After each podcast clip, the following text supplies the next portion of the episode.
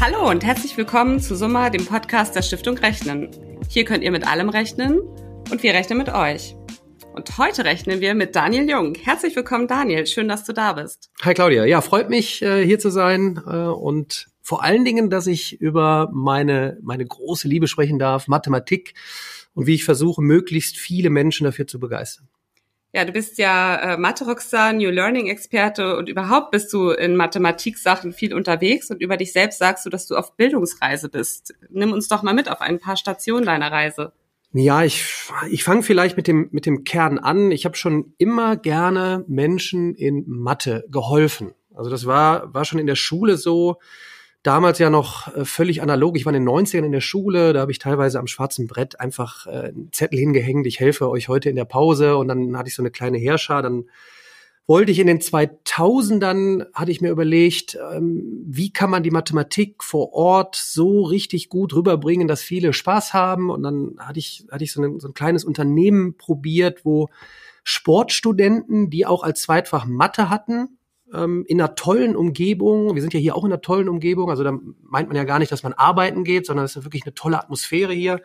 Da habe ich schon so ein bisschen so mit, mit vor Ort Raumkonzepten ähm, experimentiert und dachte damals noch so, ich werde jetzt weltweit neue Vor-Ort-Konzepte nach draußen bringen, also wirklich äh, neue Architektur und da Mathe unterrichten und Anwendungen und dann kam alles doch ein bisschen anders. Dann habe ich das, das Internet für mich entdeckt, ähm, das war so parallel zum Unternehmen, parallel zum, zu meinem Mathematikstudium. Man kennt das, äh, montags morgens ist, äh, ist Vorlesung oder viele kennen das. Ein, ein Professor kommt vielleicht guten Willens heraus und schreibt innerhalb weniger Minuten viele Tafelbilder voll. Dann hat man noch ein, so ein 250 Seiten Skript mit vielen Hieroglyphen. Und ich bin damals so 2010, 11 tatsächlich dann auf YouTube gegangen und habe dort, nicht bei Google, sondern bei YouTube nach Mathe gesucht und äh, war völlig fasziniert, dass äh, renommierte Universitäten, so MIT, Stanford, ihre kompletten Mathematikvorlesungen auf YouTube hatten. Und das, das war wirklich ein Effekt, äh, man muss sich vorstellen, sonntags nachmittags, so ich sage ich sag das immer, halbnackt auf der Couch, erzählt mir ein Professor auf eine Art und Weise, was Mathematik ist, ähm, Inhalte, wie ich es noch nie erlebt habe. Ich dachte mir, das gibt's doch gar nicht. Äh, äh, da kann ich auch ganz viele erreichen. Dann habe ich mir überlegt, weißt du was, kauf dir eine Kamera und nimm einfach auch kleine Mathematik-Tutorials auf. Und ich habe dann kurze produziert, also nicht lange, äh, so anderthalb Stunden äh, Vorlesungsstil, sondern man kennt das, man hat oftmals kleine Wissenslücken. Und das war der Start dann ähm, zu überlegen, wie kann ich denn so der nächsten Generation die Wissenslücken schließen in Mathematik, weil die bauen sich in der Schule äh, auf, führen sich in der, äh, in der Universität fort, sondern habe ich diese, diese kurzen Tutorials, vier bis sechs Minuten äh, produziert und einfach auf YouTube äh, getestet, ob ich Leute damit erreichen kann und ob ich, ob ich sie für die Mathematik begeistern kann haben wir jetzt sagen wir mal acht Jahre vorgespult, sind es aber witzige Rückmeldungen, wie zum Beispiel Eltern schreiben mir, dass sie mit ihren Kindern wieder lernen können, weil sie dieses, dieses Medium, Erklärvideo und in Kombination mit YouTube als Hilfsmittel nutzen. Studenten schreiben mir, ich hätte mein Studium abbrechen müssen. Heute Morgen hat mir einer geschrieben, ich schulde dir mein erstes Ingenieursgehalt. Also es ist wirklich aberwitzig, weil ähm, ich, ich konnte halt durch so etwas Banales wie komplexe Mathematik einfach erklären über ein Video und mit YouTube viel erreichen und für Mathematik begeistern. Und da drumherum, wenn es jetzt um die Bildungsreise geht, hat sich natürlich viel drumherum aufgebaut. Ich habe in, ich teste weiter vor Ort Konzepte. Ich, ich denke durch Kooperation drüber nach, wie kriegst du die Mathematik anders prä äh, präsentiert in der Schule, in Kombination mit Robotik, ein Riesenthema. Ähm, da mache ich relativ viel in Kooperation mit der Roberta-Initiative. Wie kann man, was weiß ich, ein ganz einfaches Beispiel, einen Roboter im, im, im Rechteck fahren lassen, um, um, um so etwas in der Kombination den Kids spielerisch beizubringen. Ähm, ich, ich teste weiter vor Ort Raumkonzepte. Man kennt das. Viele Schulen sind leider noch wie, was weiß ich, 1910 aufgebaut. Langer Gang, große Räume. Und du willst doch auch, wie schön wäre es, wenn die Kids morgens richtig Lust haben, irgendwo hinzugehen. Eigentlich wie damals im Kindergarten. Ähm, ja, und dann teste ich natürlich jetzt neue Themen wie KI und wo ist die Mathematik dahinter und wie kann ich so etwas anfassbar machen. Und wirklich auch erklärbar machen. Und ähm, das hat mich in, in, in viele unternehmerische Tätigkeiten getrieben und deshalb dieses, dieses neue Lernen, New Learning Entrepreneur, wie es so schön heißt, das ist ja gerade so ein Hype, ne? viele wollen Startups gründen und ich bin wirklich real seit 15 Jahren umtriebig und, und, und, und äh, mache da relativ viel und versuche jetzt natürlich meine Reichweite zu nutzen, um auf dieses so wichtige Thema ähm, äh, Mathematik aufmerksam zu machen und natürlich die Hintergründe, ähm, wo kommt die Mathematik vor und dann im nächsten Schritt geht es natürlich um Lernen, Lernen. Und ähm, ich sag mal, um das vielleicht jetzt nochmal in diesem ersten langen Monolog von mir hier äh, mitzugeben, ähm, wo geht die Zukunft hin? Was müssen wir unseren Kids beibringen bei dem, was da gerade draußen passiert? Und ich sage immer, die Mathematik ist das, das ist die Lehre von Strukturen und Mustern und das zu erkennen in einer Welt, in der sich in immer kürzeren Zeitabständen immer mehr tut, vor allen Dingen getrieben durch die künstliche Intelligenz. Das ist so wichtig und ähm, gerade unsere Kids, unsere Jugend, da jetzt heranzuführen, spielerisch mit Begeisterung ähm, für die Mathematik, ähm, da kann ich, da merkt man immer meine Passion und da versuche ich wirklich so einen richtig großen Ruck jetzt in die Gesellschaft, durch die Gesellschaft zu bringen, dass wir da flächendeckend mit, mit Maßnahmen anfangen, denn wir brauchen natürlich auch für unseren Wirtschaftsstandort, brauchen wir Nachwuchskräfte. Absolut. Ähm, ich möchte nochmal auf deine Reichweite eingehen, mhm. ähm, weil das äh, ist, glaube ich, auch ein echtes Thema und wir wären nicht die Stiftung rechnen, hätten wir nicht auch ein paar Zahlen zu dir recherchiert. Ne? Seit 2011 hast du unglaubliche 2300 Mathe-Videotutorials auf YouTube zur Verfügung gestellt. Dein YouTube-Kanal hat seitdem 600.000 Abonnenten und über 200 Millionen Views. Oh, wow, was für eine Zahl. Ja, das sind äh, uns, rund 6 Millionen Views monatlich. Das ist wirklich unglaublich, so eine unglaubliche Reichweite. Und es gibt sogar seit neuestem T-Shirts mit der Aufschrift Daniel Jungs, helft mal live. Ich dachte, ich ziehe es heute auch an. ist ausverkauft, oder? Äh, deine, ist der Renner gerade, ja. Deine YouTube-Abonnenten nennen dich gerne mal Lebensretter für alle Schülerinnen und Schüler Deutschlands. Du hast es gerade schon gesagt, das Feedback ist enorm. Let's Reinvent Education, eins deiner großen äh, Mottos. Wie erfindest du die Bildung neu? Was machst du anders als andere? Wo grenzt sich gerade dein Angebot ab? Du sagtest es gerade, ähm, auch ja. einen Lebensweltbezug herstellen, in kleinen Häppchen arbeiten, also ja. auch nochmal das Bildungssystem aufbrechen, ne? so flächendeckend. Aber ja. sag uns nochmal vielleicht in zwei, drei Sätzen, wo grenzt sich dein Angebot ab? Also erstmal muss ich vorneweg reinschmeißen, das ist mir ganz wichtig, weil ich war auch gerade bei der 50-Jahresfeier vom Deutschen Lehrerverband. Der Lehrer steht im Zentrum und ich glaube, Technologie ist jetzt an einem Punkt, wo es einfach den, den, dem Lehrer einfach gemacht werden muss, sich noch mehr auf, auf, auf den Nachwuchs vor allen Dingen äh, zu konzentrieren. Ähm, das Feuer zu entfachen fürs, fürs Lernen. Und es geht hier gar nicht um irgendeinen Ersatz, weil viele gehen natürlich in, in gerade auch meine ersten Tutorials von, von 2011, 12 rein, wo es annähernd rezeptartig äh, äh, erklärt wird. Da ging es mir damals tatsächlich darum, in fünf Minuten die Tangentengleichung erklärt. Und das ist sicherlich, wo ich vielleicht auch eine Lücke im System aufgedeckt habe, weil es sehr, sehr stark um Testen geht und einfach nur für eine Prüfung etwas rezeptartig darzulegen. Und da ging es mir eigentlich nie darum. Ich hätte nur mit den ersten Videos, wenn ich, wenn ich damals angefangen hätte, wie toll die Mathematik ist, äh, wo kommt die, hätte keiner zugeschaut, ja, sondern es ist wirklich im Moment, und das ist vielleicht auch das, wo ich selber sage, wo kann man die nächsten Schritte gehen. Viele haben irgendwann eine Prüfung und wissen ganz genau, da ist jetzt ein Wikipedia für, für Mathe in Videoform, nämlich meins. Ich habe wirklich Schule, Studium, nahezu alle Themen von eins plus eins ist zwei bis hin zu komplexer Analysis, alles abgedeckt eben in kurzen Einheiten. Man kann sich also seine Wissenslücke raussuchen per einem Video oder ich habe eine Themen-Playlist-Struktur angelegt, dass man sagt, okay, ich habe dann heute Bock vielleicht auf, auf Bruchrechnung, dann fange ich bei Bruchrechnung vorne an und gehe wirklich in diesem Erklärformat und das ist vielleicht das nächste Geheimnis. Das Video ist ja nichts Neues. Also das Bewegtbild Telekolleg werden vielleicht ältere Zuhörer noch kennen. Wenn ich auf Vorträgen bin, die ältere Generation kennt dann Telekolleg sofort, wenn ich das an den, äh, den Bildschirm schmeiße. Die, die nächste Generation kennt es nicht mehr. Aber das fand ich damals schon toll. Äh, ist leider sonntags morgens um neun Uhr dann gelandet. Ähm, und jetzt hat man halt eben Bewegtbild. Ich sehe etwas und ich bekomme etwas erklärt. Und das ist so wichtig in der Mathematik. So ganz banale Sachen wie, äh, da ist jetzt ein Bruch. So, da haben wir einen Zähler und einen Nenner. Und was heißt das eigentlich alles? Oftmals bleibt halt dem Lehrer keine Zeit, alles einzeln für jeden genauso äh, zu erklären. Und jetzt kann der Schüler oder der Student oder der, der Wissenssuchende selber hergehen, wann er will, wo er will, so oft er will. Da ist, da ist YouTube, YouTube als Plattform natürlich gerade federführend. Ich ziehe mir dieses Video raus und schließe diese Lücke und habe dadurch vielleicht sogar einen Aha-Effekt.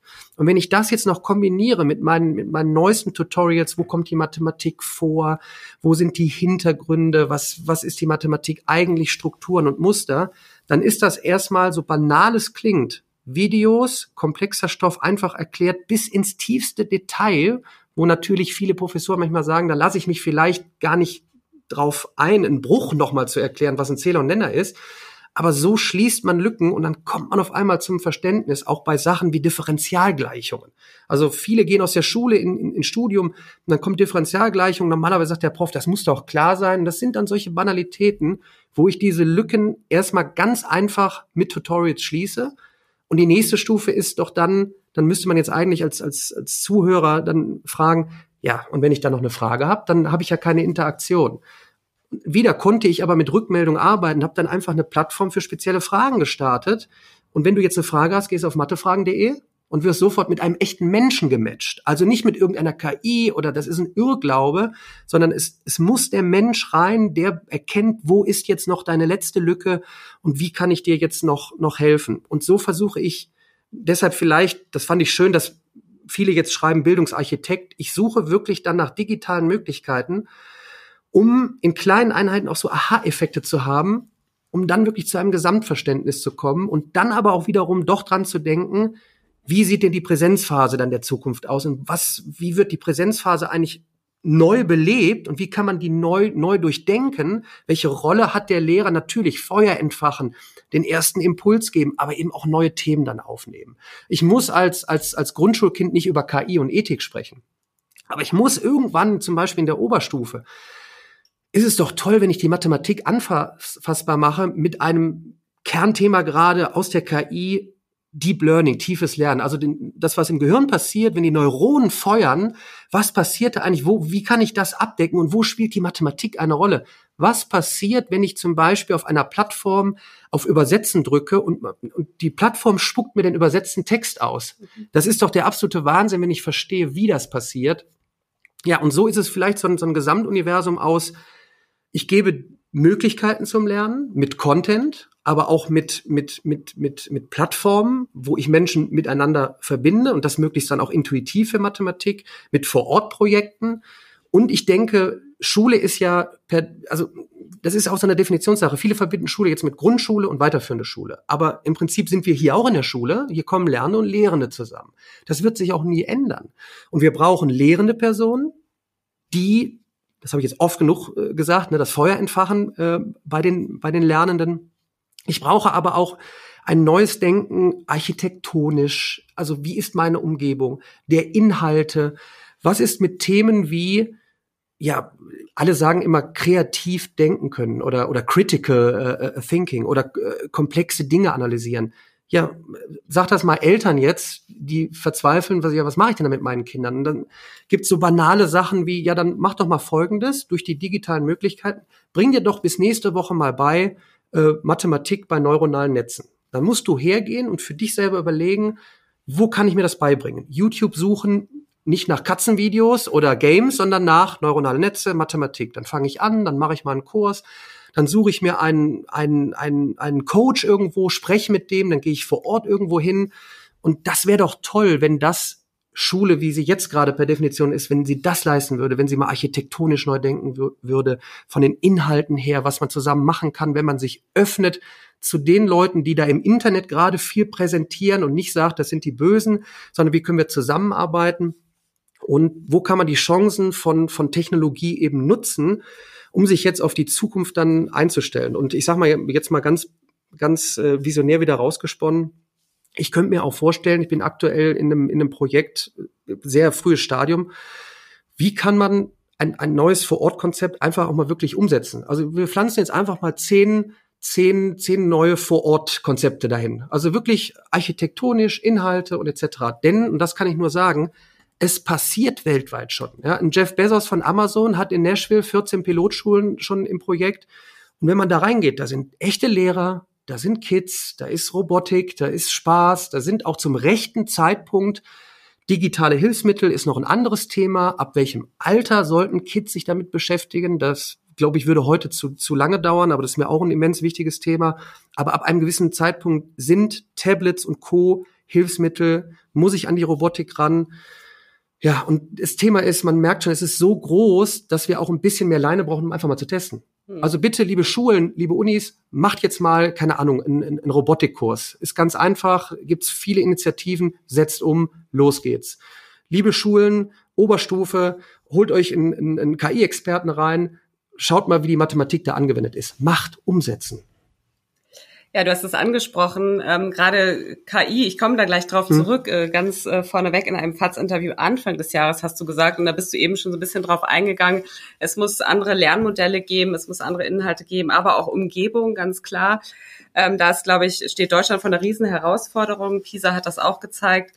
Und ähm, bevor wir darüber gleich weitersprechen, ganz kurz nochmal zurück zu dem FATS-Interview, in dem du gesagt hast, es wird in fünf Jahren ein Spotify der Bildung geben. Das ist ja auch so ein bisschen, wie du sagst, aus allen möglichen Themen ähm, sucht man sich das zusammen, was man äh, selber lernen möchte auch. Ne? Ich glaube, da hat man auch eine ganz andere Motivation dahinter, oder? Ja, man kennt's ja, also für die, die auf Spotify unterwegs sind und dann kommt auf einmal morgens eine Playlist, die man nicht selber zusammengestellt hat, sondern Spotify sagt, hier ist deine Playlist dann ist man total begeistert, woher, also wie kommt das? Ja, genau, das, genau das ist meine Playlist für heute. Und diese Dinge auch zu verstehen, also das auch Schülern, Studenten beizubringen, wie ist das zustande gekommen? Was heißt da KI? Warum ist das jetzt nicht total faszinierend, wenn man die Dinge versteht? Fakt ist, nachdem jetzt die Musikbranche dann eben die Revolution äh, erlangt hat, das wird in der Bildung zwangsläufig auch passieren. Und die großen, die großen Tech-Konzerne forschen da schon.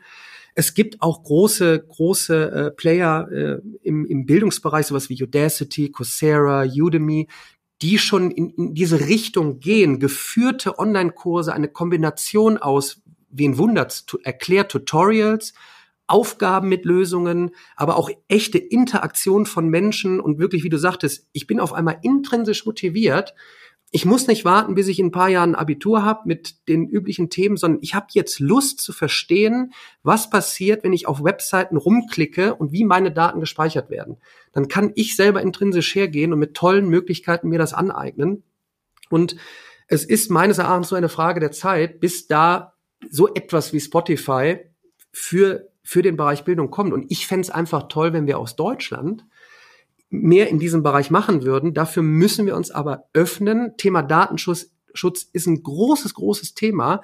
Aber da haben wir riesen Chancen zu sagen, ja, dann bauen wir doch jetzt auch mal digitale Häuser, digitale Lernumgebungen, wo wir aber auch viele Menschen bündeln und hinsichtlich Lerndaten analysieren und vielleicht sowas wie Spotify aus Deutschland rausbauen. Ich weiß, das klingt jetzt immer vielleicht ein bisschen zu euphorisch, aber so bin ich und ich glaube, wir brauchen mehr und ich animiere immer ganz viele da draußen, vielleicht hören ja Lehrer zu. Also es gibt einen Lehrer, äh, Lehrer Schmidt heißt der, der ist innerhalb von einem Jahr auf 300.000 Abonnenten bei YouTube gerast, weil der in der Schule keine Serverstrukturen hatte und keine Möglichkeiten, irgendwie mit Erklärvideos zu hantieren, dann hat er zu Hause einfach eine Holzvorrichtung gebaut, hat sein Smartphone draufgelegt und hat einfach ganz einfach begonnen, Erklärvideos aufzunehmen und hat die Plattform YouTube äh, äh, genutzt, um das bereitzustellen um seinen, um das Additiv für seinen Unterricht zu nutzen. Und der reicht jetzt auf einmal wahrscheinlich nächstes Jahr schon eine halbe Million Menschen.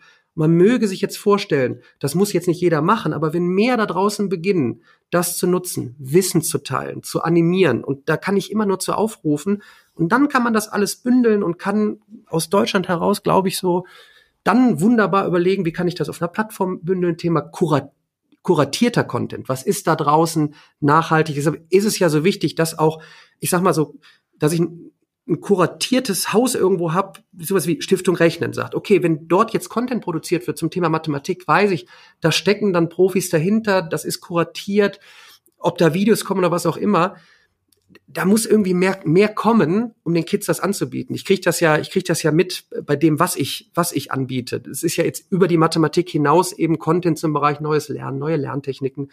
Bei mir kann man jetzt sagen, okay, der ist jetzt halt schon fast ein Jahrzehnt mit dabei, der ist, also die Rückmeldung ist fantastisch und das Netzwerk ist auch gut.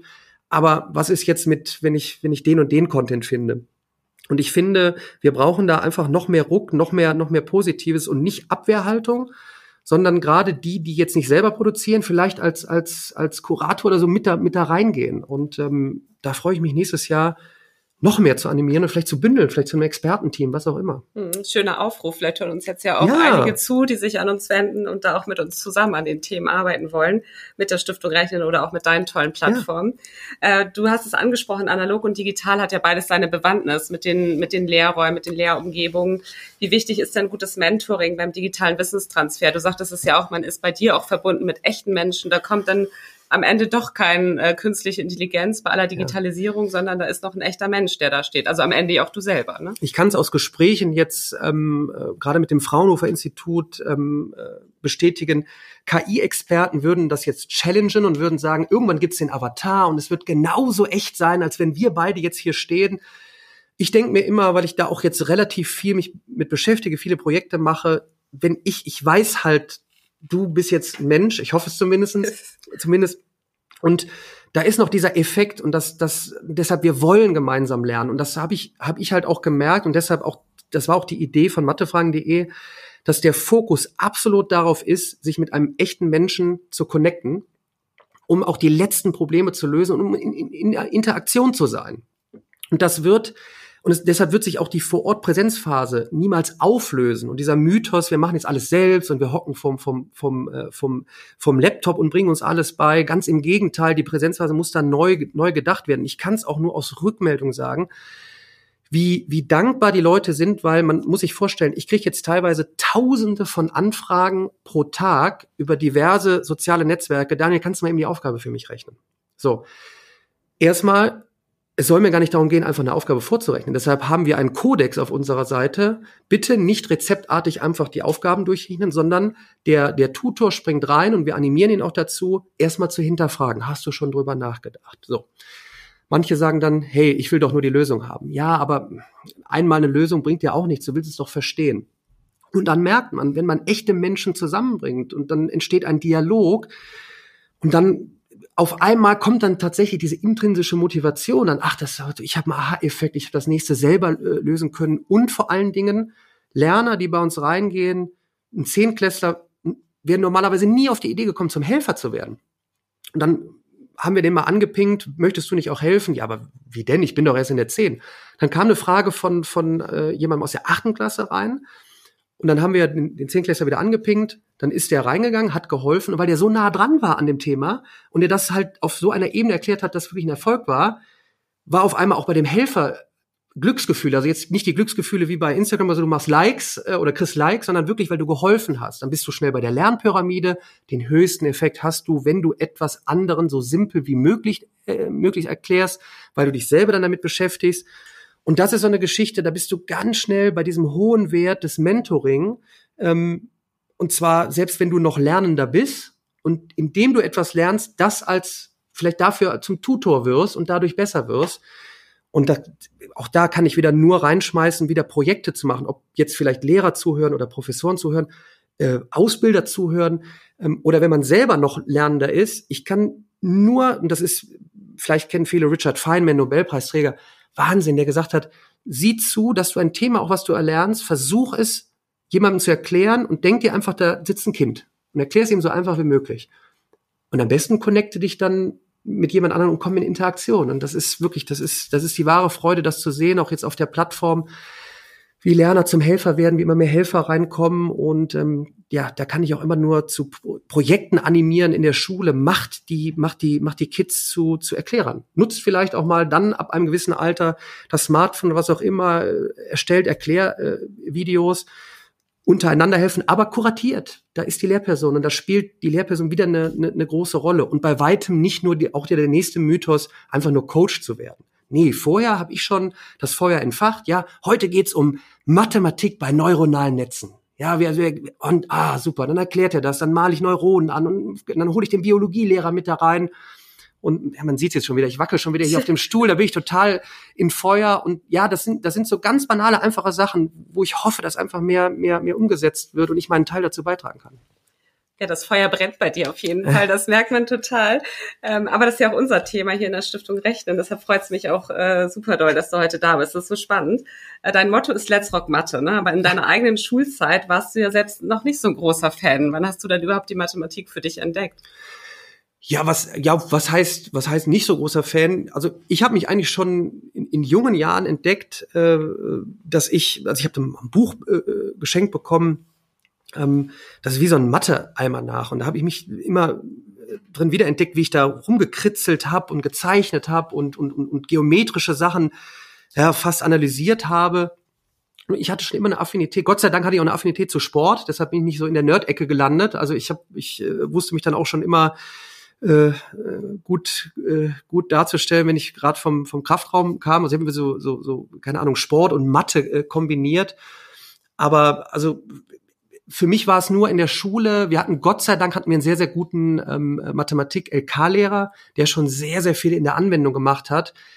Der Großteil war leider sehr, sehr noch basierend auf den, auf den alten Methoden, sagen wir mal, wie früher. Also, ne, wir müssen den Kids irgendwie so bis zu einem gewissen Grad die Sachen beibringen, um fleißiges Arbeiterbienchen zu werden. Das war dann halt viel Tabellen auswendig lernen, noch früher und, und, und, und Aufgabe A bis F, man kennt das, Nummer eins bis, bis vier machen. Ich sag mal, das richtige Feuer noch mehr entfacht, wurde es tatsächlich eigentlich durch den Zugang im Internet, wo ich auf einmal auch mit, mit, mit Professoren vom MIT und von Stanford äh, lernen konnte. Und diesen Zugriff zu haben, auch das nochmal nach draußen zu transportieren. Jeder kann jetzt auf YouTube oder auch auf anderen Plattformen Zugriff bekommen auf unschätzbares Wissen. Die Frage wird jetzt nur sein, man ist halt so ein bisschen allein dann irgendwann damit. Wo packe ich es dann auch in Curricula. Und da spielt dann wiederum Schule, Uni, Bildung eine Rolle, weil wir müssen es irgendwie neu verpacken. Es ist jetzt, man kann sich jetzt nicht mal eben KI oder so beibringen. Deshalb ist das so wichtig. Ähm, jetzt sagen wir mal, wenn ich jetzt das Feuer entfache für Mathe, auch das Feuer zu entfachen für, für, für neue Strukturen. Das ist unglaublich wichtig, dass wir den Bagger sozusagen wirklich bildlich rausholen und dann neu anfangen mit, mit viel Mut äh, zum Testen. Also wie gesagt, ich könnte jetzt nicht sagen, an dem Tag äh, ist das Feuer entfacht bei mir in Mathe. Also ich hatte schon immer eine Affinität und es wird eigentlich von Jahr zu Jahr wird's, wird's, wird's brennender, lohnender. Mhm. Du hast jetzt gerade noch mal KI angesprochen. Ich wollte auch darauf zurückkommen. Weltweit wird ja zu diesem Thema äh, überall geforscht, hatten wir auch schon gesagt. Mhm. Für die einen ist es ja ein Segen, für die anderen eher ein Fluch. Wie bewertest du das große Zukunftsthema? Ist nicht mehr wegzudenken, oder? Ja, also da ich ja jetzt nicht aus der KI komme, produziere ich extra viel Content mit Leuten, die wirklich aus der Tiefe kommen, die auch wirklich ganz sachlich rangehen und es erklären. Ich habe ein, ein, ein sechs Minuten Interview wirklich nach meinem Duktus in der Kürze mit dem Leiter vom Fraunhofer IAIS. Das ist so, wenn es um Datenanalyse geht, das, das Fraunhofer Institut, Professor Dr. Äh, Wrobel. Und es ist wirklich in den sechs Minuten, wie der wirklich ganz sachlich erklärt, welchen Stand wir haben welche Chancen wir haben, wie viel Spaß es machen kann, dass es gewisse Sachen eben, dass die KI gewisse Sachen eben auch nicht kann. Ne? Also morgen stehen nicht die Roboter auf und töten uns alle, sondern es sind einfach große Chancen, die wir auch als Wirtschaftsnation haben. Und gerade deshalb müssen wir auch wieder in diesem Thema viel mehr aufklären. Und ich habe noch ein, ein längeres Interview mit dem Lead Scientist für maschinelles Lernen, wo ich einfach auch mal erkläre, hier ist die Informatik, da gibt's darunter die KI, das ist ein, ein Gebiet, darunter ist wieder maschinelles Lernen, das ist Maschinenlernen. Und da gibt's dann Algorithmen. Und wie toll kann das sein? Und bevor ich jetzt sage und in die Tiefe gehe, sage ich dann immer, deshalb produziere ich ja diesen Content und, und, und gebe das auch auf meinem Kanal ähm, für umsonst, stelle ich das dann raus und schaut's euch mal an und holt euch auch solche KI-Experten dann ins Haus, holt euch dann Leute wie mich ins Haus, die es dann verbinden vielleicht mit der Mathematik, holt euch keine Ahnung, Biologen noch, noch mit dazu, weil es kann wirklich so faszinierend sein. Und ähm, wir brauchen definitiv wesentlich mehr Aufklärung, denn wir sind an einem Punkt, wo es in den letzten drei Jahren, um vielleicht doch ein bisschen in die Tiefe zu gehen, wo wir dramatische Durchbrüche hatten in einem Gebiet, das ist eben Deep Learning, das sind eben tiefe neuronale Netze, das Gehirn abgebildet und auf die Art und Weise einen Datensatz reinschmeißen und daraus zu lernen. Viele haben es vielleicht mitbekommen, ähm, das Spiel Go, das war so das, das, das Hyperkomplex-Spiel, ist durch, durch eine Firma äh, DeepMind, die von Google gekauft worden ist. Wir haben eben eine Software entwickelt. Die hat den besten Spieler äh, geschlagen. Und da sind Sachen passiert, da denkt man jetzt, ach du lieber Gott, oh je und jemine. Das ist eben ein spezielles Gebiet und ähm, es gibt fantastische Möglichkeiten. Wichtig ist, Die KI ist zu vergleichen praktisch wie damals mit der Elektrizität. Es wird komplette Industrien verändern. Manche werden verschwinden, es werden neue kommen und so entstehen auch neue Jobs. So, und darauf müssen wir jetzt vorbereiten und deshalb müssen wir das implementieren in Lehrpläne und müssen Menschen vom Fach äh, aufklären lassen und uns weiterbilden lassen. Hm. Wir sagen ja auch, Mathematik ist überall, auch natürlich in der künstlichen Intelligenz. Und Florian Schwandner, das ist der österreichische Rantastic-Gründer, Gründer, sagt ja auch, alles in der Wirtschaft basiert auf Mathematik. Da, da teilst du die Ansicht, oder? Ja, ich, ich, ich kann ja nur einen Schritt noch oben, äh, um, um drüber äh, gehen. Die Mathematik ist ja überall. Also da, da bin ich ja eigentlich jetzt jetzt könnte ich eigentlich jetzt könnte ich eine Stunde philosophieren über. Ich schaue mir die die unsere Welt an und gehe da mit der Mathematik ran, die das Ganze dann mir als Sprache dann äh, deutlich macht.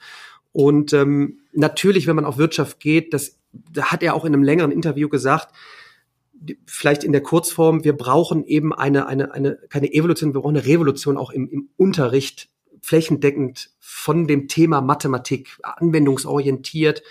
Rudolf Taschner ist vielleicht noch zu, zu erwähnen, Pro, äh, Professor an der TU Wien, ah, der wahnsinnig darüber philosophieren kann, wo die, wo die Mathematik vor, vorkommt, äh, wie, wie viel Spaß es machen kann. Man könnte jetzt der Professor Dr. Mietring, der ja hier mit dabei ist, Kopfrechnen, wie viel Spaß das auch machen kann, wie wichtig das ist für einen selber, sich auch geistig äh, fit zu halten.